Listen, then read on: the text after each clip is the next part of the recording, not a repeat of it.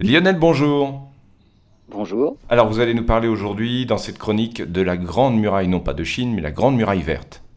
la Grande Muraille verte, c'est un projet lancé en 2007 pour reverdir le Sahel en y plantant des millions d'arbres d'ici 2030 hein, sur une bande de 8000 km de long. L'objectif, reverdir la région pour empêcher le Sahara de s'étendre vers le sud et aussi restaurer les terres. Cette muraille verte permettrait également de stocker le carbone et ça permettrait de restaurer la biodiversité dans la région.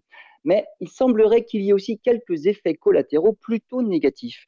Dans un contexte de réchauffement climatique mondial, on mesurerait une baisse de 1,5 degré au niveau de la muraille verte, mais en contrepartie, dans les parties déjà les plus chaudes du Sahel, les températures monteraient encore de 1,5 degré.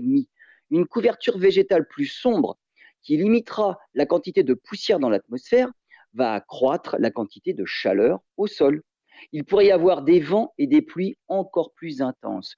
Une mousson en Afrique de l'Ouest plus importante pourrait même modifier la circulation atmosphérique et même influer, par exemple, sur les phénomènes comme El Niño.